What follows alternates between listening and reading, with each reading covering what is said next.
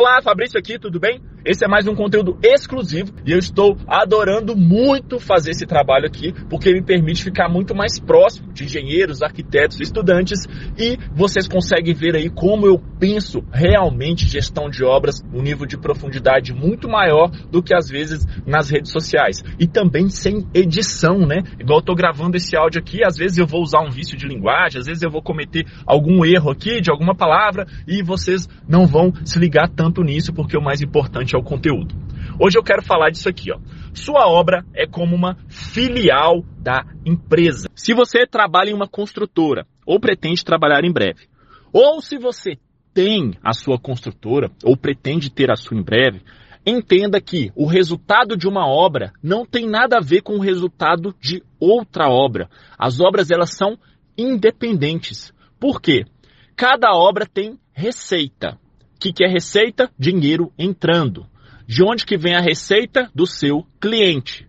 Quem é o seu cliente? Pode ser um cliente privado, pode ser um cliente público, que você ganhou uma licitação, igual eu ganhei uma em 2019 de 3 milhões e alguma coisinha, e pode ser também um grupo de investimento que aporta ali para você construir um prédio. Então, é daí que vem a receita da sua obra.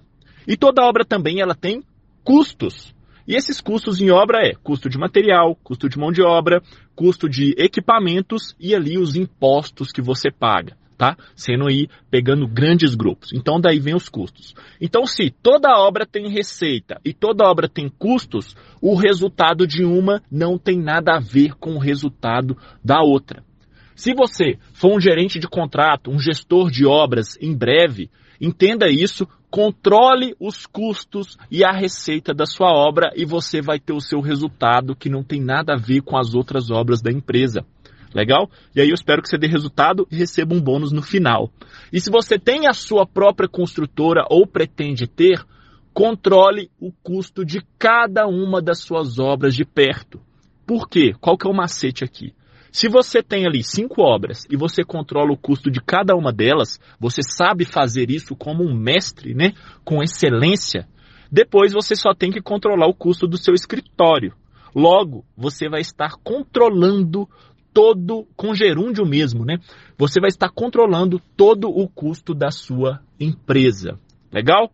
Para a gente fechar, como diz aí o pessoal do 3G Capital, que é ali Marcel Teles, Jorge Paulo Lema e tudo mais, custo é igual unha. A gente tem que cortar toda semana, principalmente nas nossas obras. Um grande abraço e eu te vejo no próximo conteúdo.